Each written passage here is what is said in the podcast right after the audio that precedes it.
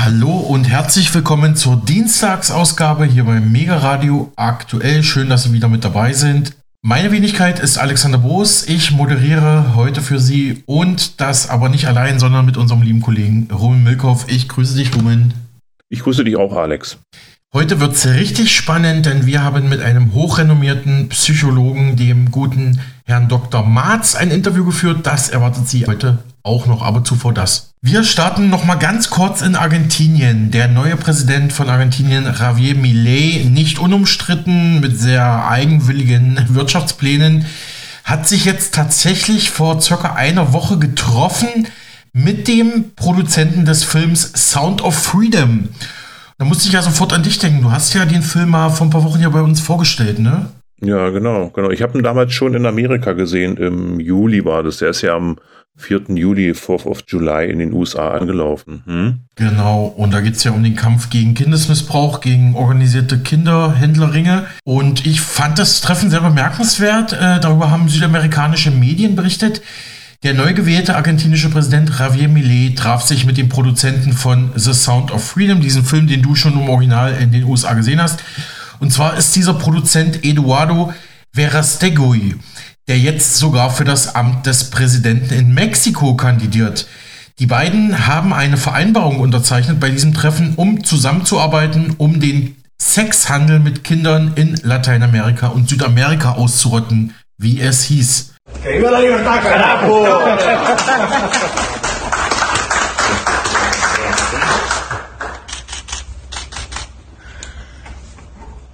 Perfekto. Sie hörten einen kurzen Ausschnitt eines Beitrags zu diesem Treffen zwischen Millet und Verastegui bei einem argentinischen TV-Sender und Verastegui will jetzt ja auch Präsident von Mexiko werden und wenn beide dann im Amt sind, könnte das durchaus was bringen im Kampf gegen Kindesmissbrauch. Finde ich auf jeden Fall persönlich eine gute Sache, ja. Ja, genau, dann hätte der Film ja wirklich einen positiven Effekt gehabt. Der wurde ja sowohl in den USA als auch in Deutschland und äh, Westeuropa so schlecht geredet. So schlecht ist er gar nicht. Ein bisschen melodramatisch, aber ich kann ihn trotzdem empfehlen. Und äh, wenn jetzt das Problem sogar von Präsidenten erkannt wurden, ja, kann ich, äh, kann ich nur gut finden. Hm, genau, dem schließe ich mich an. Ich habe hier noch thematisch leicht passend einen Nachtrag zu unserem Talk zur politischen Situation in den USA gestern.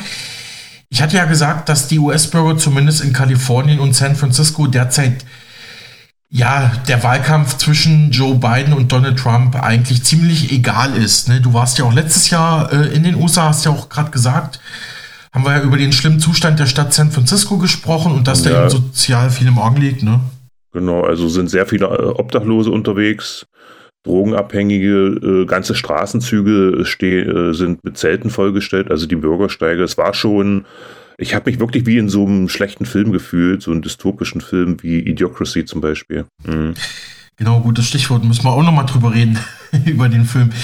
Und ja, ich, Genau, ich hatte ja gestern gesagt, dass äh, eine Freundin von einer Bekannten von mir, die ist gerade in den USA, auch in Kalifornien, konnte das auch bestätigen, was du sagst. Also sehr schlimme Zustände und die hat auch gemeint, also die hat direkt Leute auf der Straße angesprochen, ja, was haltet ihr von Biden, was haltet ihr von Trump? Und jedes Mal hieß es uns eigentlich völlig egal, wer da am Amt sitzt. Äh, das ist, macht keinen Unterschied, ja.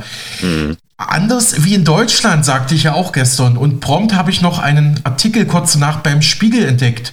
Dort heißt es, Donald Trump träumt von der Diktatur, schreibt und behauptet zumindest der Spiegel in dieser Kolumne vom vergangenen Sonntag. Kein Politiker spricht so unverstellt über seine Pläne wie der ehemalige US-Präsident, der jetzt wieder werden will. Er hat beste Chancen, wieder ins Weiße Haus einzuziehen. Warum nimmt die deutsche Bundesregierung das so wenig ernst? Ich kenne kaum einen Politiker, schreibt der Spiegelredakteur, der seine Absichten so unverstellt artikuliert wie Trump. Er hat nie einen Hehl daraus gemacht, dass er die Medien als Fake News schleudern bezeichnet, um ihre Glaubwürdigkeit zu untergraben. Gut, kann man jetzt so oder so sehen, sage ich mal vorsichtig. Hat alles immer seine zwei Seiten, ja. Genau. Wer überrascht war, dass Trump im November 2020 seine Niederlage gegen Biden nicht akzeptierte, musste während des Wahlkampfes auf seinen Ohren gesessen haben oder hinter dem Mond gelebt haben. Schon im Mai 2020 behauptete Trump, die Demokraten würden einen gigantischen Wahlbetrug vorbereiten. Alle aktuellen Umfragen zeigen, dass Trump die republikanische Präsidentschaftskandidatur praktisch nicht mehr zu nehmen ist. Wenn es so kommt, hat er beste Chancen, Joe Biden im November 2024 ist ja eigentlich auch bald zu schlagen. Laut einer neuen Erhebung der New York Times liegt Trump in fast allen entscheidenden Swing States vor Biden und zum Entsetzen der Demokraten macht der Ex-Präsident auch bei jenen Wählergruppen Bodengut, die man fest noch im progressiven demokratischen Lager wähnte. Schwarze Amerikaner, also Afroamerikaner und Latinos nämlich würden auch vermehrt Richtung Trump tendieren. Äh, der US-Analytiker und Stratege bei der Demokratischen Partei David Axelrod, der damals sogar Barack Obama zu zwei Wahlsiegen geführt hat, meinte, er gebe Biden höchstens eine 50-prozentige Chance gegen Trump, vielleicht auch ein bisschen geringer. Joe Biden soll Axelrod, zumindest äh, ist ja immerhin auch äh, quasi Mitglied der Demokratischen Partei, soll, also Joe Biden soll daraufhin Axelrod ja beschimpft haben und einen Prick genannt haben, so Idiot, sage ich mal, oder Scheißkerl. So kann man das freundlich übersetzen. Mhm. Aber ich fürchte, Axelrod hat recht, schreibt der Spiegel hier der, vor allem der Kolumnist. Ich lebe in einem Vorort von Washington DC, in dem sich die meisten Leute eher die Hand abhacken würden, als Trump zu wählen. Klar, Washington absolute Demokratenhochburg, aber keiner unserer amerikanischen Nachbarn und Freunde hält es für eine gute Idee, dass sich Biden mit seinen 81 Jahren für eine zweite Amtszeit bewirbt. Das hast du ja auch immer wieder hier bei uns kritisiert, äh, Rumen. Ja. Es sei für jeden klarsichtigen Menschen vollkommen offenkundig, dass Biden zu alt und zu fragil ist, um ihm noch einmal vier Jahre lang das mächtigste Amt der Welt anzuvertrauen. Fast alles spricht dafür, dass Trump erneut aus dem Klimaabkommen von Paris austreten wird und auch das Bekenntnis zur NATO aufkündigen würde. Wahrscheinlich würde er sogar versuchen, ganz aus der NATO auszutreten, was zum Beispiel Trumps ehemaliger Sicherheitsberater John Bolton glaubt. Man sollte meinen, dass der deutsche Kanzler Olaf Scholz und seine Ampelregierung ja sich auf diesen Tag vorbereiten, an dem auf die USA kein Verlass mehr ist, wenn dann Trump wieder im Amt ist. Aber das größte Talent des Kanzlers liegt in der Verdrängung, wie man in diesen Tagen lernt. Also nicht nur das Vergessen, auch das Verdrängen. Als das Bundesverfassungsgericht in Karlsruhe den Nachtragshaushalt kassierte und ein 60 Milliarden Euro großes Loch in die Finanzplanung der Regierung riss, trat der Kanzler vor den Bundestag und versicherte den Bürgern, sie sollten sich keine Sorgen machen, hatten wir auch alles im Programm. Dafür hat ihn CDU-Chef Merz ordentlich äh, kritisiert. Und ja, Scholz erinnert mich mehr und mehr an einen Familienvater, schreibt der Spiegel, dessen Haus in Brand gesteckt wurde und der fröhlich Frau und Kindern erklärt, ein Lagerfeuer sei doch ganz gemütlich. Wenn sich die SPD derzeit fragt, warum sie so schlecht dasteht, sollte sie vielleicht erst einmal auf ihren Kanzler blicken. Warum sollten die Deutschen einem Mann vertrauen, der so erkennbar den Kontakt zur Realität verloren hat? Deutschland und Europa seien derzeit nicht in der Lage, sich ohne die Amerikaner gegen Russland zu wehren, aber Scholz traue sich offenkundig nicht einmal eine Diskussion anzustoßen, die absolut existenziell für die Sicherheit Europas ist. Gut, da stößt man jetzt ins gleiche Horn wie Joschka Fischer, Ex-Außenminister. Aber ähm, was bei mir hängen bleibt, ist vor allem die schlechte Figur, die Scholz nicht nur da macht. Äh, deine Gedanken, Roman? Also ich finde es halt problematisch, wenn jemand sich an nichts erinnern kann, da, weil man dann auch keine Verhandlungsgrundlage hat.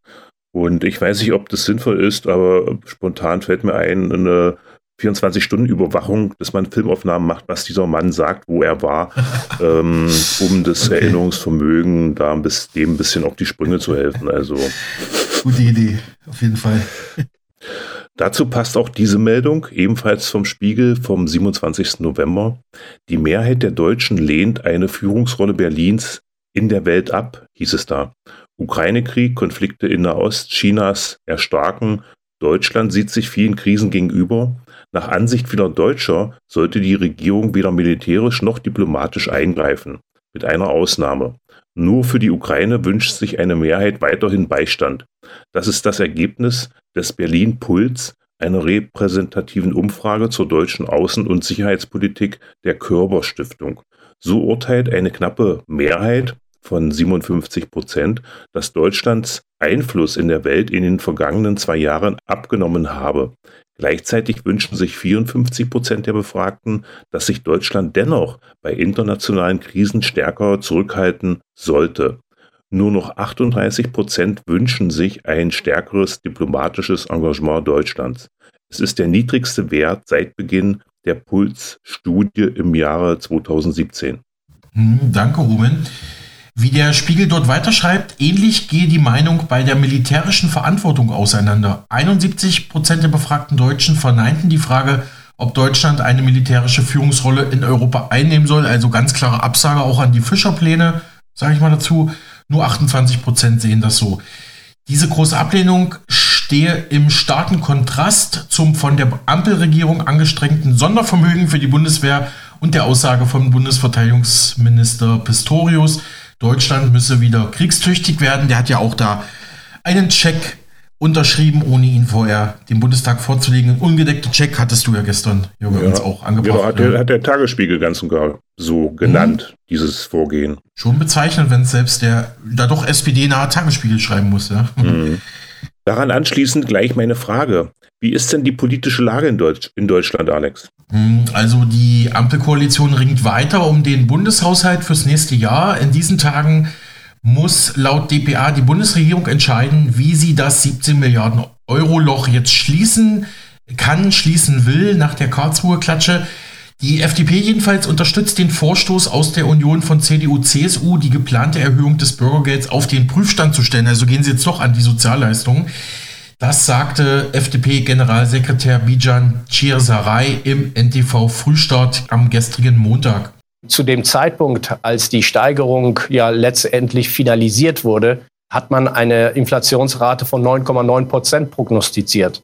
Wir haben heute eine andere Entwicklung. Wir haben heute jetzt, Stand jetzt, sind wir bei etwa drei Prozent, also dort, wo die Inflation im Grunde genommen seit August 2021 nicht mehr war. Und deswegen allein aus diesem Grund muss die Berechnung anders ausfallen und ist diese Steigerung von 12 Prozent aus meiner Sicht zu hoch. Und es muss nach wie vor gelten, wer arbeitet, muss mehr haben als jemand, der nicht arbeitet. Das ist äh, nicht nur eine sozialpolitische Debatte, sondern hier geht es tatsächlich auch um eine Frage der sozialen Gerechtigkeit. Darum geht es. Der deutsche Staat hat kein Einnahmeproblem. Geld ist da, sondern es sind die Ausgaben, die das Problem sind. Und es geht darum, diesen Staat effizient äh, äh aufzustellen, dass man äh, die Ziele trotzdem erreichen kann. Aber es geht auch darum, den Sozialstaat zielorientiert, vor allem effizient äh, umzugestalten, damit wir auch helfen können, dort, wo Hilfe notwendig ist. Die Unternehmen, die Menschen in Deutschland sind enorm belastet, heute schon. Wer in der jetzigen Situation über Steuererhöhungen nachdenkt oder Steuererhöhungen vorschlägt, handelt aus meiner Sicht nicht sonderlich klug, sondern jetzt geht es auch darum, den Wirtschaftsstandort Deutschland zu stärken, alles dafür tun, damit die deutsche Wirtschaft wieder wettbewerbsfähig ist, damit private Investitionen in Deutschland wieder attraktiv sind, Darum geht es letztendlich und das sind die Parameter, die äh, alle Akteure jetzt berücksichtigen müssen. Das Urteil des Bundesverfassungsgerichts bedeutet ja auch nicht jetzt die Schuldenbremse zu schleifen oder zu umgehen, sondern das ist, äh, man soll das Ganze als Anlass nehmen, um die Schuldenbremse jetzt erst recht zu stärken. Denn es geht ja hier um eine solide Finanzpolitik. Und eine äh, solide Finanzpolitik ist ja gerade in der jetzigen Situation notwendig. Äh, äh, Inflation im äh, Euroraum, steigende Zinsen.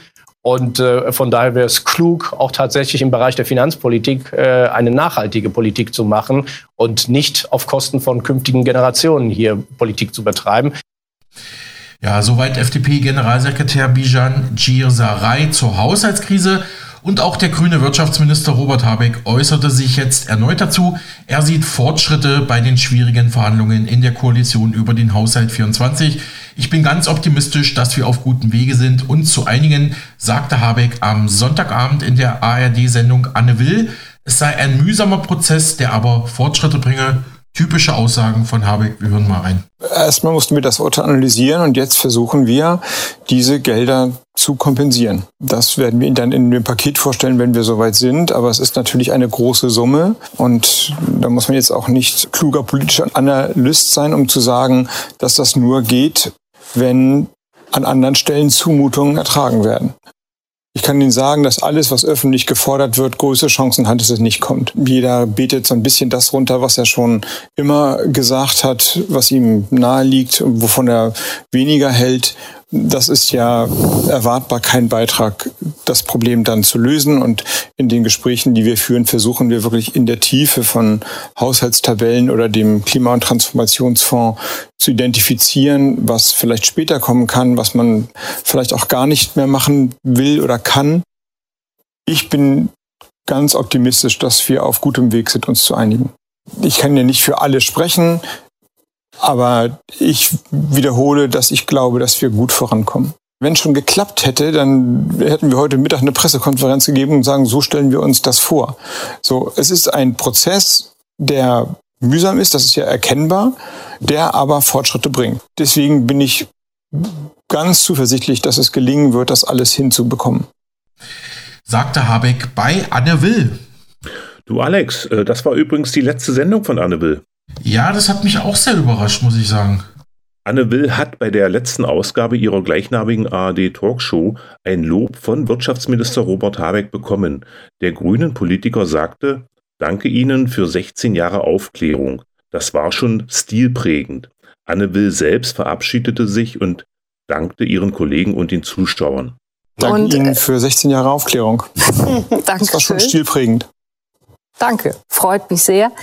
Ich möchte mich bei Ihnen auch bedanken für äh, das große Vertrauen und das Interesse, das Sie uns entgegengebracht haben. Wir haben ja, muss man sagen, in den etwas mehr als 16 Jahren dann doch etliche Stunden miteinander verbracht. Und ich muss sagen, mir war das eine Freude und ich sage es auch, auch wenn es ein bisschen pathetisch äh, klingen mag, das war mir auch eine echte Ehre.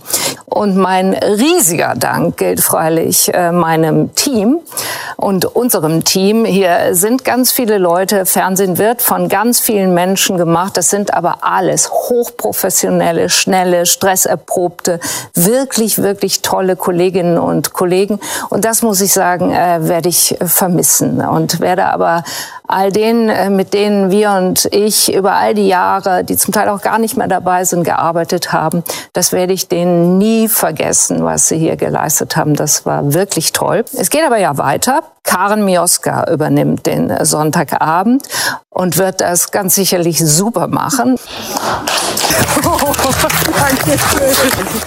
Soweit Habeck und Anne Will bei der letzten Ausgabe der Polit-Talkshow Anne Will bei der ARD, die jetzt am Sonntag lief. Hm. Wirst du sie vermissen, Roman? Ich habe sie ehrlich gesagt gar nicht mehr präsent so im Kopf. Also äh, ich glaube eher nicht. Gut, ähm, ja, ich habe es ab und zu mal geguckt, aber ja, es ist also.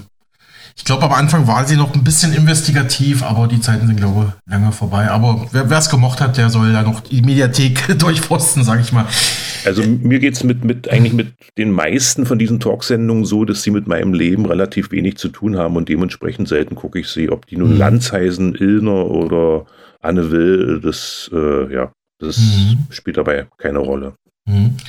Ich habe hier noch einen Nachtrag zu gestern gefunden, also wieder Netflix zum Hören sozusagen. Roman, du hattest ja gestern über diesen neuen EMA-Skandal berichtet, dass die mRNA-Impfstoffe gegen Corona nie hätten freigegeben werden dürfen. Da gab es ja auch äh, Aussagen im, also von europäischen, von EU-Politikern im EU-Parlament. Ähm, könntest du das noch mal ganz kurz in ein bis drei Sätzen wiederholen? Ähm, wer jetzt zum Beispiel die Sendung gestern verpasst hat, können Sie natürlich wie gewohnt auf unserem Spotify-Kanal Mega Radio aktuell das neue Inforadio nachhören. Die Sendung dann vom 4. Dezember 23.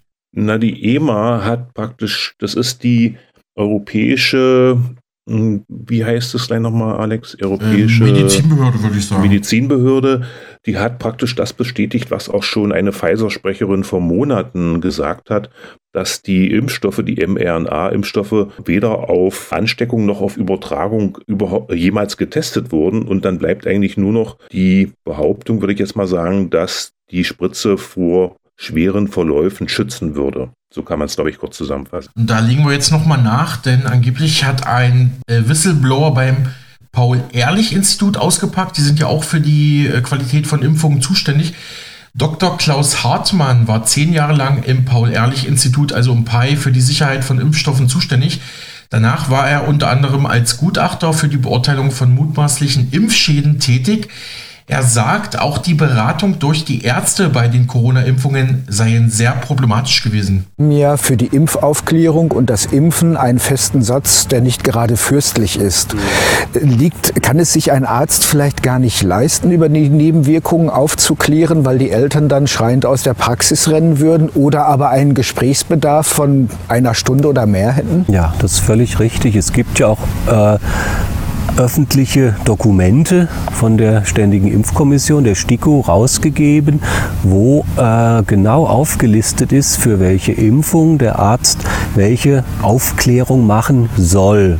Das ist ein Dokument, das hat viele Seiten, das sind über 20 Seiten klein gedruckt, wo zu jedem Impfstoff steht, das, das, das und das und das sollte erwähnt werden, weil das an Komplikationen im Prinzip auftreten kann. Auch mit unserem begrenzten Wissen über die Komplikation füllt es, wie gesagt, viele Seiten, dieses Dokument. Würde ein Arzt in der Praxis anfangen, dieses Dokument rauszuholen und Eltern im ersten Lebensjahr die Komplikationsmöglichkeiten der sechsfach Kombi-Impfstoffe aufzuzählen, würde er ihnen die Erkrankungen erstmal erklären, gegen die da geimpft werden soll. Das sind sechs Stück, wie gesagt. Und ja, so ein Aufklärungsgespräch, wie es dort empfohlen wird, das würde eine Stunde oder noch mehr dauern. Und der Konsequenz wäre, die Eltern würden aller Wahrscheinlichkeit nach einer Impfung so ad hoc auf die Schnelle nicht zustimmen, sondern würden sagen, na gut, das müssen wir erstmal verdauen, da müssen wir mal drüber schlafen, wir überlegen uns das. Und eine Impfaufklärung ohne Impfung kann der Arzt überhaupt nicht abrechnen. Das heißt, er hat dann eine Stunde den Eltern erklärt, um was es geht. Die sagen, nö, also glaube eher nicht, die Impfung, das überlegen wir uns nochmal oder lassen es lieber erstmal. Dann hat er eine Stunde effektiv umsonst gearbeitet. Da ist nichts abbrechenbar. Impfung, also Impfaufklärung ohne Impfung gibt es nicht als, als Punkt, der abbrechenbar wäre. Heißt, wenn ein Arzt so verfährt, ruiniert er sich letztendlich, weil ja, eine Stunde umsonst gearbeitet, das kann keine keine Praxis leisten. Mhm. Äh, gibt es einen Zusammenhang zwischen der, sag ich mal, relativ, äh, zwischen der sehr geringen Vergütung für das Impfaufklärungsgespräch, das der Arzt bekommt, und den wenigen Impfschadensmeldungen, die die Ärzte dann äh, ans Paul-Ehrlich-Institut machen? Ja, ob es da einen direkten Zusammenhang gibt, gut, wenn man nicht aufgeklärt hat, genau, dann möchte das man. Ist so ein psychologischer Faktor, der dann wirkt. In der Realität sieht das in der Kinderarztpraxis so aus, dass die Eltern meistens einen Zettel in die Hand gedrückt bekommen, den durchlesen können, unterschreiben sollen und dann kommt jemand und sagt, haben Sie noch Fragen?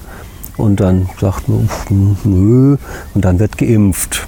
Das ist die Aufklärung. Wenn dann tatsächlich etwas passiert, was vielleicht in diesem STIKO-Dokument irgendwo in diesem Kleingedruckten als Komplikation drinsteht, dann kriegt der Arzt ein ganz schlechtes Gefühl, weil er das merkt, okay, ich habe hier was gemacht, Eltern nicht aufgeklärt, das Kind hat Komplikation XY bekommen, das steht sogar in dem Dokument drin, hätte ich darüber aufklären müssen.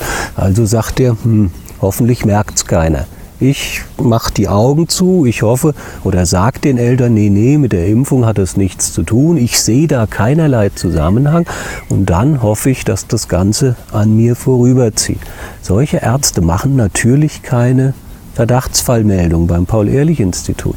Die werden den Teufel tun, da noch eine Behörde quasi drauf anzusetzen auf etwas, wo sie sich selbst ganz hinten im, im Kopf haben, so, hm, da könnte ich aber jetzt ein, ja, ein Problem bekommen, wenn, wenn das rauskommt, dass, dass das ein Impfschaden ist. Also Konsequenz, man sieht keinen Impfschaden, man macht die Augen zu, man meldet nicht und dann passiert gar nichts. Die Eltern können natürlich im Prinzip versuchen zu sagen, ah, das ist aber aus unserer Sicht ein Impfschaden. Aber als Eltern mit einem Kind, was dann schwer krank ist, man steht auf mächtig verlorenem Posten alleine, wenn Ärzte, dann auch Behörden, alle, alle plötzlich kommen und sagen, nee, das, das glauben wir eher nicht, dass es da einen Zusammenhang gibt. Wie soll man reagieren ja, gegen die gesamte geballte Fachwelt dann gegen den Kinderarzt oder wen man auch fragt, Gesundheitsamt, Paul-Ehrlich-Institut, überall ist man der Meinung, hm, da gibt es wahrscheinlich eher keinen Zusammenhang. dann ist es im Prinzip auch ganz, ganz schwer, solche Dinge ja, letztendlich besser aufzuklären oder mehr Info zu kriegen. Ja, soweit Dr. Klaus Hartmann, früher beim Paul-Ehrlich-Institut. Sie hörten Auszüge eines aktuellen Interviews bei www.wir-impfen-nicht.eu, also wir-impfen-nicht.eu. Und ich habe gesehen, der Mann war sogar 2018 mal beim Monitor bei der ARD-Sendung, also ganz hochoffiziell bei den öffentlich-rechtlichen gewesen, also durchaus ein Mann, dem man da ja vertrauen kann. Und da sind wir auch gleich bei den öffentlich-rechtlichen. Rumen, hast du denn dieses erfolgreiche GEZ-Urteil am Landgericht München mitbekommen, jetzt vor wenigen Wochen, wo eine Klägerin Recht bekommen hat und jetzt keine GEZ-Gebühren, also keine Rundfunkgebühren mehr zahlen muss? Also schon ein spektakuläres Urteil. Um ehrlich zu sein, ist mir das irgendwie entgangen. Also das muss ich auf jeden Fall noch nachholen. Bringen wir das jetzt, Alex? Ja, das bringen wir jetzt. Super. Und zwar in diesem Interview spricht unser HKCM-Radiopartner Philipp Hopf mit Markus Bönig. Nie wieder GZ-Zwangsgebühren zahlen. Dieser Mann kennt nämlich die Lösung und hat sie auch der Frau verraten, die jetzt in München juristisch erfolgreich war. Ein einzigartiges Merkmal für Deutschland sind seine Zwangsgebühren. In Deutschland werden für den Konsum der staatlichen Medien, auch als öffentlich-rechtliche Medien bekannt, Zwangsgebühren verlangt, die, wenn man sie nicht zahlen sollte, mehrere Personen bereits ins Kittchen, also ins Gefängnis gebracht hat.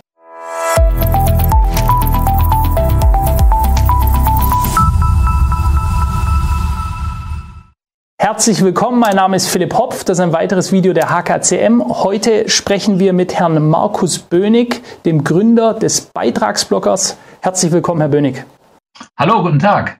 Herr Bönig, ähm, eines wirklich der Interviews, äh, die ich mit sehr großer Spannung ähm, erwartet habe jetzt die, die letzten Wochen. Ich bekam von einem Kunde von uns eine E-Mail, da stand ein Text drin, dass da irgendein Urteil gefällt wurde und das war so ein bisschen salopp geschrieben und man jetzt die Zwangsgebühren der staatlichen, Entschuldigung, der öffentlich-rechtlichen Medien äh, umgehen könnte. Und dann dachte ich mir, was ist denn hier los? Und dann kam ich da auf ihre Homepage und dann dachte ich mir, was lese ich denn da? Mit diesem Mann muss ich unbedingt ein Interview führen, dass er sich das selber mal erklärt. Das wollen wir jetzt heute machen. Wir wollen auf sämtliche Fragen eingehen, die sich bestimmt viele Leute stellen. Ich mir auch noch.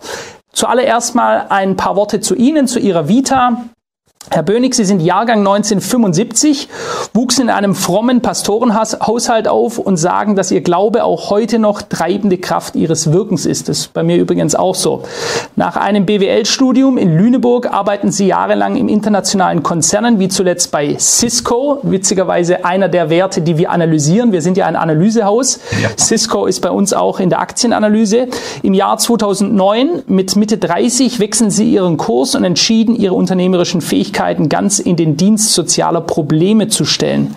Sie sind gebürtiger Hamburger, verheiratet, Vater von drei Kindern. Besonders in der Zeit der letzten drei Jahre mit zunehmenden staatlichen Restriktionen haben Sie sich der Aufgabe verschrieben, kreative und innovative Wege zu finden, um Freiheit leben zu können.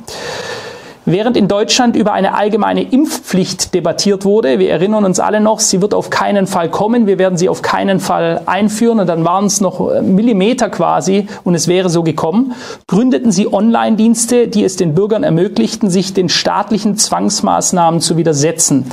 In einer Zeit, in der der Staat immer autoritärer auftritt, sehen sie ihre Mission darin, soziale Probleme auf unternehmerische Weise zu lösen und den Bürger in der Verantwortung, neue Wege zu gehen, um die Freiheit zu bewahren. Ihr neuestes Projekt ist der Beitragsblocker. Ja? Äh, ja, also ich hätte da so viele Fragen, weil das hat ja eine Magnitude, was Sie da anbieten. Äh, das ist schon unglaublich. Ähm, ich denke, viele werden das kennen von den Zuschauern. Man bezahlt monatlich gezwungenermaßen 18,36 Euro noch wohlgemerkt. Auch das soll ja drastisch erhöht werden. Für Sender, die man im ganzen Jahr nicht ein einziges Mal einschaltet, außer vielleicht zur Fußball-WM oder zur Olympia. Wenn man sie zwischendurch doch mal einschaltet, bekommt man täglich die gleichen herrschenden Narrative rauf und runter gebetet. Meine erste Frage an Sie. Herr Bönig, am Thema GEZ-Gebühren haben Sie sich über die Jahre ja schon einige erfolglos abgearbeitet und der ein oder andere hat es dabei sogar bis in die Gefängniszelle zur Beugehaft gebracht. Auch da erinnere ich mich.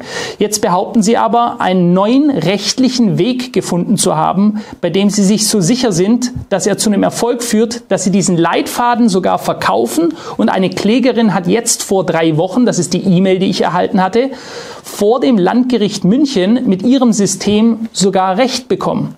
War das der erste Fall, der mit Ihrem Leitfaden erfolgreich durch alle Instanzen gegangen ist? Ja, das ist in der Tat der erste Fall. Ähm, unsere Lösung wird seit Juli diesen Jahres angeboten und ich habe sie mir nicht alleine ausgedacht, sondern äh, zusammen mit Rechtsanwältinnen, interessanterweise, die ähm, auf das Themengebiet Verfassungsrecht spezialisiert sind mhm. und einfach ähm, instinktiv schon seit Jahren ahnen, dass da eine ganze Menge äh, rechtswidrig stattfindet rund um die Rundfunkbeiträge. Es sind ja keine Gebühren, sondern sie werden als Rundfunkbeitrag äh, bezeichnet. Und man muss mal ganz deutlich sagen, es ist mittlerweile das größte Armutsrisiko in Deutschland, das von diesen Rundfunkbeiträgen ausgeht. Das klingt erstmal völlig verrückt. Es geht darum, dass eine Million Zwangsvollstreckungen jedes Jahr durchgezogen werden. Eine Million. Es sind mindestens 15 Millionen Mahnverfahren, die durch den Rundfunkbeitrag Eintreibungsservice, Beitragsservice genannt, äh, auf den Weg gebracht werden. Und knapp eine Million Menschen äh, gehen dann wirklich bis zum letzten, also bis da ein Gerichtsvollzieher kommt. Und dann wird auch wirklich voll durchgezogen bis zum wirtschaftlichen Ruin desjenigen, wenn man da nicht weiß, wie man sich wehren kann. Unglaublich. Also das heißt, die Zwangsgebühren führen Menschen in den Ruin, und zwar zahlreich. So ist es. Und um das deutlich zu machen, der Staat hat ja verschiedene Instrumentarien, wie er Forderungen durchsetzen kann. Vielleicht kurz zur Erläuterung. Äh, wenn ein Normalbürger, äh, ein Unternehmen irgendeine Forderung hat, dann muss man vor Gericht ziehen, muss das begründen, beweisen, belegen und äh, dann bekommt man einen Titel und den kann man dann zwangsvollstrecken lassen. So ist die Reihenfolge. Bei staatlichen Stellen, wir kennen das von äh, Bußgeldbescheiden oder äh, vom Finanzamt äh, und so weiter, die können ganz ohne Gericht direkt und unmittelbar vollstrecken. Und das tun die dann auch, indem die äh, eine Kontenpfändung durchziehen, eine Lohnpfändung, äh, das volle Gedeck. Und das Interessante beim Beitragsservice ist nun mal, dass diese Organisation juristisch gesehen ein Nichts ist. Eine nicht rechtsfähige Körperschaft des öffentlichen Rechts. Das bedeutet, die können noch nicht mal eine Packung Kaugummi auf legalem Weg kaufen, geschweige denn äh, irgendjemanden verklagen. Sie sind auch nicht der Forderungsinhaber, sondern selbst das Bundes, äh, der Bundesgerichtshof ist sich da nicht so sicher, was die eigentlich sind und hat dann schwammig gesagt, das ist so eine Art Inkasso-Organisation. Ähm, wohlgemerkt eine Art ähm, und kein Inkasso-Unternehmen, denn dann würde es der Inkasso-Aufsicht unterliegen. Also da sind eine Menge Fragezeichen in diesem gesamten Konstrukt, die Hanebüchen sind. Und wenn man eine funktionierende Justiz hätte, äh, würden diese Dinge äh, sofort gestoppt werden gerichtlich. Wir haben hier quasi eine verhängnisvolle Kooperation von ähm, exekutivem Wunschdenken, einer strammen Propagandaorganisation und einer Justiz, die äh, sich ihrer Arbeit verweigert. Können Sie uns vielleicht mal erklären, was Sie jetzt spezifisch anders machen als die vielen, vielen erfolglosen Kläger vor Ihnen? Ja, ganz einfach. Ähm, es geht im Grunde um, um ein Spielfeld, ein Fußballspielfeld mit zwei Spielhälften. In der ersten Hälfte, wo die ganze Rechtmäßigkeit dieser Beiträge generell in Frage gestellt wird, ist bis jetzt jeder gescheitert, mit egal welchem Argument. Da gibt es eine Menge gute Argumente, aber es ist keiner durchgedrungen vor den Verwaltungsgerichten. Diese Mühe kann man sich also fast schenken, weil die Gerichte da auf einer Linie sind, die Verwaltungsgerichte. Nun gibt es die zweite Ebene, die der Vollstreckung. Und das ist der eigentlich interessante Punkt und da setzen wir komplett an. Soll der Rundfunkbeitrag doch festgesetzt werden, wie er will, wenn er nicht mehr korrekt vollstreckt werden kann? Wenn wir sozusagen diese äh, millionenfache Drangsalierung der Bürger äh, verunmöglichen, dann ist das der Ansatzpunkt. Und genau an der Stelle gibt es ein Urteil, das ist mittlerweile, oder eine Entscheidung, die ist mittlerweile fast zwölf Jahre alt. Man mag es kaum glauben. Und zwar betrifft das die Änderung der äh, Regelungen der Gerichtsvollzieher, des Gerichtsvollzieherwesens. Ähm, der Staat hat ernsthaft das Gerichtsvollzieherwesen so geändert, dass diese Gerichtsvollzieher nicht mehr als Beamte tätig sind, sondern als Selbstständige mit Provisionsansprüchen und entsprechend auch der Verpflichtung, sich selbst zu versichern und so weiter, also allem, was das nach sich zieht. Ähm, und da gibt es eben ein kleines, feines Detail, was viele nicht so kennen. Diese Gerichtsvollzieher, die vor zwölf Jahren schon tätig waren, waren natürlich Beamte und sind das auch geblieben. Sie sind nur nicht mehr als Beamte eingesetzt. Das ist dieser klitzekleine Unterschied. Und das bedeutet, sie sind zwar beamtenrechtlich immer noch besoldet, aber arbeiten nicht mehr als Beamte, sondern als Selbstständige. Und das führt dann im Ergebnis dazu, dass jegliche Zwangsvollstreckung in den letzten zwölf Jahren grundrechtswidrig war und ist. Das muss man sich mal auf der Zunge zergehen lassen. Und diesen Umstand macht sich äh, der Beitragsservice zunutze wir haben es ja nämlich mit einer Konstellation zu tun, die nicht so klar ist. Ist das jetzt eine Behörde? Ist das eine staatliche Instanz, die quasi ohne Gerichtsverfahren direkt und unmittelbar Vollstreckungen auf den Weg bringen kann? Wie kann das aber sein, wenn gleichzeitig die Landesrundfunkanstalten Hunderte von Millionen Werbeerlöse erzielen? Das ist ähm, ein Kennzeichen für gewerblichen Betrieb und verunmöglicht es im Grunde zu behaupten, man sei hier irgendwas Behördliches. So wie die Stadtwerke die können ja auch nicht unmittelbar, ähm, selbst wenn sie zehnmal äh, irgendwo an einer Kommune dranhängen, völlig ohne Gerichtsurteil alle Dinge durchziehen. Sehr interessant, äh, sehr interessant. Der, der Staat hat sich also seine eigene Systematik geschaffen, um die Vollstreckung durchführen zu können, die ja dann aber nicht rechtens ist. Sie sagen also, es gibt je nach Bundesland und Wohnort verschiedene Abläufe und Wege, wie so eine Gebührenforderung laufen kann bis zur Vollstreckung. Und Sie haben mit dem Beitragsblocker Ihrem Service äh, für jede dieser möglichen Abläufe die richtigen Musterschreiben parat. Was passiert, ähm, wenn eine Situation auftreten sollte, ähm, bei dieser Methode, die nicht funktioniert oder die bisher bei dem Musterschreiben nicht berücksichtigt wurde? Ja, ähm, es ist richtig. Äh, der Staat hat viele verschiedene Methoden, wie er an sein Geld kommt. Ich will die ganz kurz schildern und wir haben tatsächlich Lösungen gebaut und bauen auch fortlaufend weitere Lösungen, weil wir ja in der großen Breite erleben, wie die Reaktion ist. Es ist im Grunde wie ein Ping-Pong-Spiel. Man kann sehr genau vorhersehen, wie in einem bestimmten Bundesland die handelnden Akteure sich verhalten und kann dann darauf wieder optimale Schreiben produzieren und Vorgehensweisen, die dann allen helfen. Das ist unsere Methode. Wir kommen vom Einzelfall und machen daraus was Generisches, damit eben nicht jeder einzeln kämpfen muss, sondern wir hier als ein Kollektiv mit Tausenden von kritisch denkenden Menschen äh, unsere Grundrechte hier durchsetzen. Was heißt das ganz praktisch? Es gibt Bundesländer, die delegieren das komplett an die Finanzverwaltung und dann wird vollstreckt, als hätte man seine Steuern nicht gezahlt. So banal. Hat man ein Steuerguthaben, wird das einfach eingezogen und verrechnet. So hart wird das durchgezogen. Eine zweite Variante ist die Abgabe an Kommunen, die dann mit ihren eigenen Gerichtsvollziehern, in dem Fall heißen die nicht Gerichtsvollzieher, sondern Vollstreckungsbeamte, dann dasselbe Programm durchziehen. Lohnpfändung, Kontenpfändung sind da sehr geübte Methoden. Ähm, das sind so die wichtigsten äh, Verfahren, die laufen. Die vielleicht empörendste ist die, dass die äh, Vollstreckung auch an die Bertelsmann äh, Stiftung weitergegeben wird.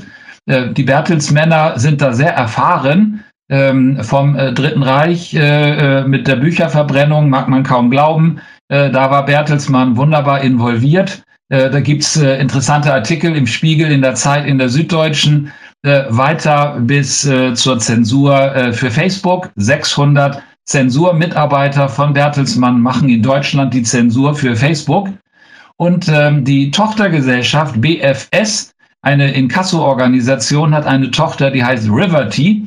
Und Riverty ähm, zieht das voll durch in Deutschland, Forderungen des Rundfunkbeitrags im Inkassowege durchzusetzen. Das heißt, der Staat äh, gibt hier äh, Privatdaten an eine private Organisation, einen Datenschutzskandal ohnegleichen. Und äh, das muss man sich mal auf der Zunge zergehen lassen, dass genau diese rüden Methoden stattfinden. Im Übrigen wurde Bertelsmann in Großbritannien dafür durch die Regierung gestoppt, weil man dort bei säumigen Gaszahlern auch sehr äh, rüde vorge äh, vorgegangen ist und äh, die Leute bedroht hat.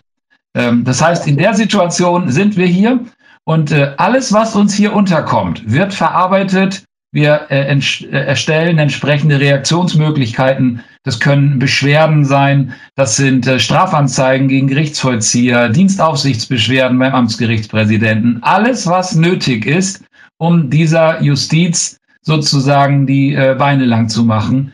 Ähm, äh, das ist hier unsere Aufgabe. Es ist eine wahrliche Shitshow, wie die, wie die Engländer und die Amerikaner sagen würden. Es ist unglaublich, was Sie erzählen.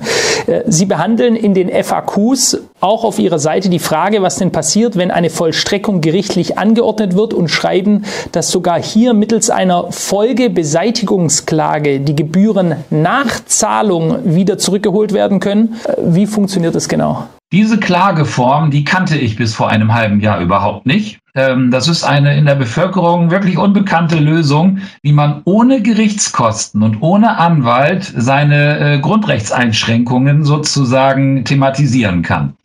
Und das ist insofern spannend, weil wenn der Staat in seinem exekutiven Handeln ähm, mich in meinen Grundrechten einschränkt und damit äh, ja, Schäden verursacht, dann ist das quasi die staatliche äh, Schadenersatzlösung, wie ich als Bürger vor ein ordentliches Gericht ziehen kann, sprich vor ein Amtsgericht und eine Folgenbeseitigungsklage auf den Weg bringe.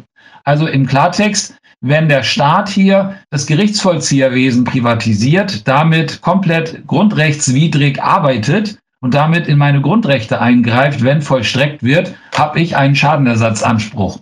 Und genau den setze ich damit durch. Diese Folgenbeseitigungsklage haben wir vollständig ausformuliert. Auch da gibt es dann Möglichkeiten, weiter zu eskalieren, wenn das Amtsgericht sich weigert, tätig zu werden zum Beispiel. Ähm, dann geht es eben zum, zur nächsten Instanz, zum Landgericht mit Beschwerden und so weiter.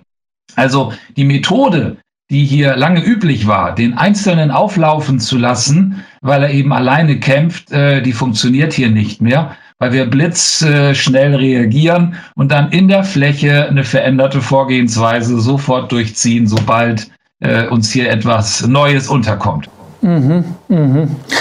Herr Bönig, wenn ich Sie jetzt richtig verstanden habe, äh, das bedeutet ja, dass nicht nur Zwangsvollstreckungen im Auftrag des Beitragsservice rechtlich unwirksam sind, sondern auch sämtliche andere Zwangsvollstreckungen, also Telefonanbieter, Inkassobüros, sofern sie nicht direkt von staatlicher Stelle kommen, ist oder dem, ja, dem Finanzamt, ist das so richtig?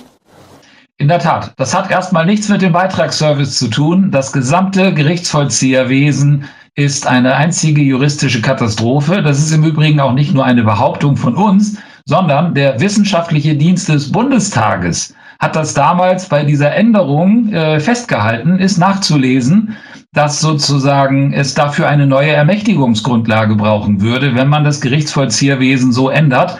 Das ist dann schlichtweg vergessen worden oder unterblieben. Wir haben also dieselbe Situation wie damals in der Analyse des wissenschaftlichen Dienstes. So geht's nicht, so ist es schlichtweg grundgesetzwidrig. Aber das ist ja etwas, was unsere Regierung äh, gerade erst erlebt hat dass nur weil man etwas tut, es noch lange nicht korrekt ist, äh, gerade mit den 60 Milliarden, die da mal eben umgewidmet wurden. Das war eine dicke Schelte. Ganz erstaunlich, dass unser Bundesverfassungsgericht hier mal funktioniert hat. Denn Herr Voskuhle, der ehemalige Vorsitzende Richter, hat sich gerade in der Zeit so dermaßen geäußert, dass ich das mal wörtlich zitieren möchte, weil das schicht unglaublich ist, was er da gesagt hat. Ähm, ich wiederhole das mal eben. Und zwar sagt er, Andreas Voskuhle, der ehemalige Präsident des Bundesverfassungsgerichts, beklagt eine Tendenz zur Entmachtung, politischen Okkupation oder Abschaffung der Verfassungsgerichtsbarkeit. Die aktuelle Situation sei zutiefst beunruhigend, so Voskuhle in einem, Woch in einem Gastbeitrag für die Wochenzeitung Die Zeit. Eine solche Entwicklung stehe jeweils am Beginn totalitärer Herrschaft. Ich glaube, dem muss man nichts hinzufügen. Wir erleben hier eine Verweigerung unserer Justiz, äh, unser Grundgesetz zu schützen. So deutlich ist die Sachlage. Insofern eine völlige Überraschung, dass unser Verfassungsgericht hier tatsächlich mal kurz funktioniert hat. Wirklich eine völlige Überraschung. Ich bin auch überrascht über die Worte, weil doch eigentlich klar ist, dass wir hier in einer lupenreinen Demokratie leben. Es erfordert ja auch einen gewissen Mut oder ich sage auch mal eine gewisse Kaltschnäuzigkeit, äh, jetzt so vorzugehen, den, den Gerichtsvollzieherweg zu wählen, also so weit zu gehen, bis sich der Gerichtsvollzieher meldet. Ich kann mir gut vorstellen, dass sich der ein oder andere durch die Vorstellung einschüchtern lässt, einen Anruf vom Gerichtsvollzieher zu bekommen. Gibt es denn auch einen milderen Weg? Das verstehe ich sehr gut und so geht es den allermeisten Bürgern, dass sie wirklich zusammenzucken, weil sie normalerweise nichts mit einem Gerichtsvollzieher zu tun haben. Wenn man eine offene Rechnung hat, wird die rechtzeitig beglichen und genau. normalerweise hat man mit den Herren und Damen nichts zu tun. Wenn dann so ein gelber Brief ins Haus kommt oder so ein Gerichtsvollzieher von einem äh, quasi äh, eine Vermögensauskunft verlangt, äh, so gefühlt den Offenbarungseid zu leisten, den gibt es zwar so gar nicht mehr, aber den hat man noch so im Hinterkopf da zuckt jeder normale Bürger zusammen. Wenn man allerdings weiß, wie dieses System funktioniert, dann kann man da sehr tiefenentspannt sein. Und das möchte ich kurz skizzieren, denn hier wird natürlich ganz bewusst mit Angst gearbeitet. Das ist ja eine Methode, die in den vergangenen Jahren wunderbar funktioniert hat mit der Bevölkerung in allen nur denkbaren Aspekten. Schaffe Angst, äh, schalte den Verstand ab und setze durch, was man will. Ähm, und das ist hier mit den Rundfunkbeiträgen nicht anders weil man äh, schlichtweg ähm, auf diesen Angstfaktor setzt. Warum ist das so? Der Gerichtsvollzieher kann einen in das sogenannte Schuldnerverzeichnis eintragen. Wenn man da drin steht, dann kommt die Schufa automatisch und saugt die Daten daraus. Das führt dann zu einem negativen Schufa-Score und hat Konsequenzen, wenn ich eine Wohnung mieten möchte, ein Girokonto, ein Kredit, irgendetwas haben möchte. All diese Akteure gucken bei diesem privaten Anbieter rein und äh, im Grunde ist das ein moderner Pranger, äh, wo einmal kurz nachgeguckt wird, ob man demjenigen da was geben kann oder nicht. Und äh, das ist die Angst, dass das da hinten rauskommen könnte. Der Gerichtsvollzieher ist sozusagen nur der böse Mann, der äh, diesen Eintrag vollzieht. Und vor dem Eintrag hat man Angst, nicht so sehr vor dem Vollzieher. Mhm. Und dann kommen natürlich diese Ängste, ja, kann man dafür ins Gefängnis kommen oder räumen die mir jetzt hier die Wohnung leer und so weiter. Äh, bei Lichten auch so ein Gerichtsvollzieher äh, arbeitet ähm, arbeitseffektiv. Der kündigt erstmal an, hey, ich will Geld von dir haben. Äh, wenn man dann gleich überweist, ist die Sache da auch beendet. Trotzdem hat man den Anspruch erworben, eine Folgenbeseitigungsklage auf den Weg zu bringen. Man muss also nicht alles über sich ergehen haben lassen, um dann klagen zu können, sondern unter Protest an den Landesrundfunkanstalten, an die Landesrundfunkanstalten zu zahlen, ist ein Weg, wie man den Gerichtsvollziehertermin dann schnell beendet. Äh, man wird dann eingeladen zur Abgabe einer Vermögensauskunft. Wenn man sich weigert hinzugehen oder eben hingeht und sie abgibt, kommt man ins Schuldnerverzeichnis. Also nicht weigern, sondern zahlen und den Gerichtsvollzieher informieren. So, ich habe gezahlt. Und dann kommt aber die Folgenbeseitigungsklage und die klappt nur, wenn man die ersten beiden Wellen unseres Weges gegangen ist. Sprich, Widerspruch, Beitragsbescheid erhalten hat und so weiter. Man muss also so ein paar Regeln einhalten. Das erklären wir den Nutzern ganz genau, wie das geht damit man da keine Angst vorhaben muss. Und man muss es eben nicht auf die Spitze treiben. Diese Vermögensauskunft kann erzwungen werden mit Beugehaft. Das findet in Lüneburg zum Beispiel statt. Da gibt es einen Richter, der gnadenlos jeden da sechs Tage in Beugehaft schickt, der diese Vermögensauskunft nicht abgeben will.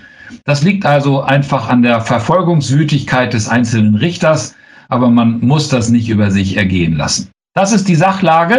Also nicht ins Boxhorn jagen, äh, bei allen Fehlern des Rechtssystems halten Sie sich wenigstens an eine bestimmte Vorgehensweise, da weiß man, was wann passiert. Und auf die Spitze treiben braucht man es gar nicht. Ähm, und da helfen wir eben dabei, diese Angst zu verlieren. Wir werden es sowieso alle äh, nötigen Links, Zugang zum Beitragsblocker unten im Video verlinken. Jetzt haben wir hier einige Themen angesprochen. Da wird sich sicher manch einer denken, ach du meine Güte, was wird das wohl alles kosten? Was kostet es? Da haben wir uns äh, ganz was Einfaches überlegt. Ein Rundfunkbeitrag kostet 55 Euro und 8 Cent im Quartal. Das ist genau der Betrag, den man einmal an uns bezahlt, um all diese Informationen und individuellen Unterlagen zu erhalten. Wenn äh, juristische Rückfragen sind, kann man sich an uns wenden. Unsere Anwälte antworten kostenfrei daraufhin. Ähm, also wirklich ein kleiner Betrag, kein Abo, einmalig und ähm, da wir viele tausend Menschen sind, die sich hier beteiligen, können wir mit diesem kleinen Betrag äh, eine große Welle äh, aufbauen und jedem äh, sozusagen das Know-how geben, dass wir jeden Tag neu dazu gewinnen.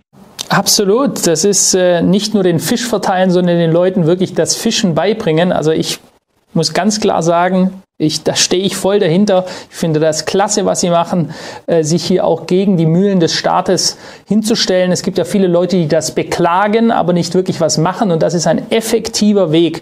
Meine letzte Frage ist vielleicht auch die wichtigste Frage, die sich hier viele Leute stellen. Äh, wenn man das Ganze durchgezogen hat, heißt das dann, ich zahle in Zukunft keine Rundfunkbeiträge mehr? Das kann ich nicht versprechen. Ähm, warum? Ähm, weil wir es hier mit einem äh, staatlichen Zwangssystem zu tun haben. Wir nennen das ähm, scherzhaft intern die Silbereisenvollstrecker. Um das äh, mal zu formulieren, Herr Silbereisen bekommt im Moment 45 Millionen Euro für 15 Shows. Das ist nebenbei bemerkt überhaupt nicht der Auftrag der öffentlich-rechtlichen, irgendwelche Shows und Kindersendungen zu produzieren, vom Traumschiff über Silbereisen und Co. Es gibt einen Auftrag, äh, Nachrichten und Informationen für die Bevölkerung in neutraler, staatsferner Weise zu erstellen. Da muss man ganz klar äh, festhalten, sechs Sätzen, das funktioniert überhaupt nicht. Ähm, und äh, vor dem Hintergrund sind also diese 45 Millionen Euro für Herrn Silbereisen umgelegt auf diese eine Million Menschen, bei denen eine Zwangsvollstreckung stattfindet. Satte 45 Euro, die hier durch staatliche Stellen für Herrn Silbereisen das Geld aus der Bevölkerung herauspressen. Noch glücklicher ist die FIFA. Das muss man sich vorstellen. Für Sportereignisse in Katar und anderen Ländern mit lupenreinen Demokraten ähm, werden hier horrende Summen erpresst von der Bevölkerung, gnadenlos durchgezogen. Wer nicht bereit ist, diese Systeme indirekt zu finanzieren, wird in den wirtschaftlichen Ruin geschickt. Das ist die Sachlage, äh, vor der wir uns hier befinden. Und deshalb ist dieses gesamte System hinwegzufegen. Es ist auch nicht mehr reformierbar, sondern äh, wir müssen uns eine völlig neue Art überlegen, wie der Kern sichergestellt wird. Ich überspitze das mal, die Tagesschau und heute Journal äh, lassen sich mit etwa 150 Millionen Euro Aufwand erstellen. Das sind die Kosten, die ARD und ZDF dafür benennen. Also heute Journal 50 Millionen, Tagesschau 100. Ähm, angesichts von 8,4 Milliarden Euro Erlösen wissen wir jetzt ziemlich genau, welche Summe Gedöns ist und Pensionsrückstellungen, nämlich etwa die Hälfte der Summe geht in Pensionen ähm, die andere Hälfte geht in Traumschiff und Silbereisen und FIFA und äh, ein bisschen Tatort. Alles Dinge, die nicht der Auftrag äh, der öffentlich-rechtlichen sind. Und 150 Millionen wären okay. Das lässt sich aus dem Staatshaushalt problemlos bestreiten. Und dann brauchen nicht die Bundesbürger über Zwangsvollstreckungsmaßnahmen FIFA, Silbereisen und Traumschiffe zu finanzieren bin ich ganz Ihrer Meinung, ganz klar. Beispielsweise eine Folge Anne Will kostet eine Viertelmillion Euro, 60 Minuten. Da gibt es ja andere Formate, beispielsweise Fair Talk, da war ich selber schon zu Gast. Das ist eben nicht in den öffentlich-rechtlichen. Äh, die sind wahrscheinlich, das wäre unglaublich, wenn die eine Viertelmillion für so eine Show bekommen würden. Und da wird deutlich mehr Aufwand betrieben und ich habe deutlich mehr Redezeit, äh, um meine, äh, ja, das Gesprächsthema auch zu führen. Aber trotzdem, um nochmal dabei zu bleiben, es ist also durchaus möglich, man kann sich hier eine gewisse Zeit erschaffen. Es ist aber nicht gesichert, ob man für alle Zeit ähm, davor gefeit ist von den Zwangsgebühren. Das ist richtig, aber äh, die Logik ist eben anders. Die Logik ist die, wenn die Vollstreckung nicht mehr äh, gelingt, wenn sie sozusagen scheitert. Und das wird sie spätestens dann, wenn ein Oberlandesgericht äh, dem hier einen Riegel vorgeschoben hat. Und da arbeiten wir kräftig dran. Wir arbeiten uns durch die Instanzen hoch, Amtsgericht, Landgericht, Oberlandesgericht. Und irgendwo werden wir einen Richter finden, der ein bis zwei Jahre vor seiner Pensionierung steht und dann die Wahrheit sagen kann. Das ist nämlich so üblich in Ländern, die auf dem Weg in eine Diktatur sind, dass nur diejenigen Wahres sprechen können, die ihre Schäfchen im Trockenen haben, und zwar entweder äh, aufgrund von Alter oder aufgrund von Vermögen. Alle anderen halten den Mund und versuchen äh, nicht aufzufallen. Äh, insofern brauchen wir dort wirklich einfach Richter, die nichts anderes tun als ihre Arbeit, ein, zwei Jahre vor der Pensionierung stehen und die werden dann schon recht sprechen. Da bin ich guter Dinge. Wir sehen das ja bei Herrn Voskuhle, der plötzlich in seiner äh, Pensionierung äh, zu klaren Erkenntnissen kommt, die ich gerne in der Corona-Krise schon so gehört hätte. Dasselbe gilt für Herrn Schilly als Beispiel. Da muss man kein Fan von ihm sein, aber ich fand, er war sehr deutlich äh, zum Thema Impfpflicht, dass das eine Anmaßung des Staates sei. Das ist mal eine klare Ansage eines Innenministers, der keine politischen Pläne mehr hat. Korrekt. Ja, ganz herzlichen Dank. Ich kann das allen Leuten nur empfehlen. Schauen Sie sich die Homepage an, unten in der Videobeschreibung, der Beitragsblocker und probieren Sie es einfach mal aus. Herzlichen Dank, Herr Bönig. Gerne. Ja, soweit dieser Beitrag bei HKCM Management in Stuttgart zu GZ.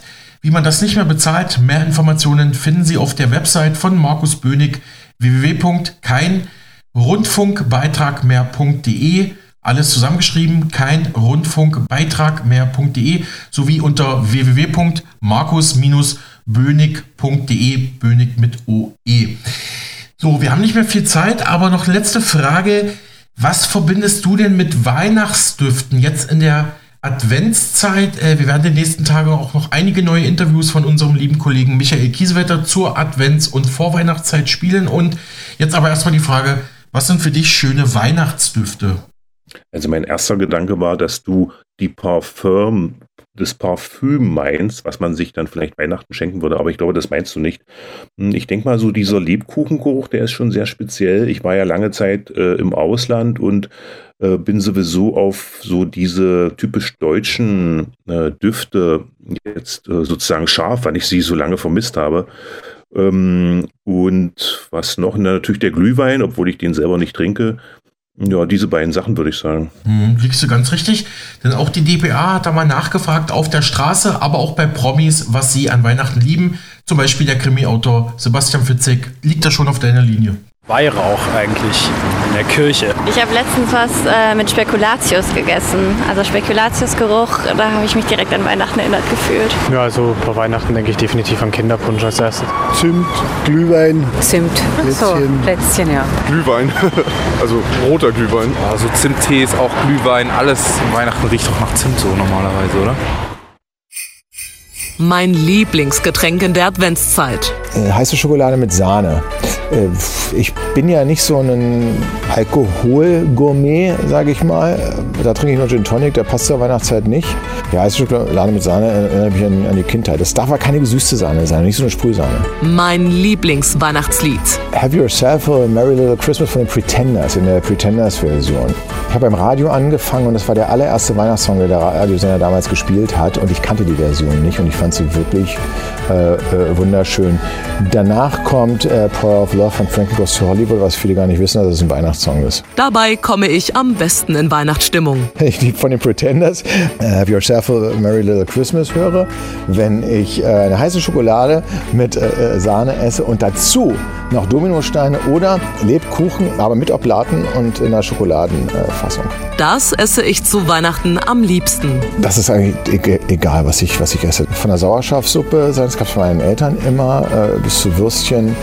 Für mich ist nur wichtig, dass die Familie beisammen ist. Ansonsten, ähm, das Essen ist da zweitrangig. Über diese Geschenke freue ich mich am meisten.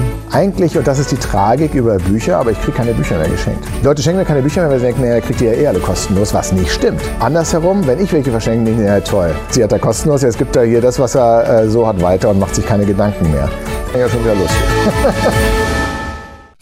Ja, soweit diese DPA-Umfrage bei Bürgern und Promis zur Advents- und Vorweihnachtszeit. Und wir müssen leider in die Pause gehen. Ruben, bleib aber bitte kurz noch dran.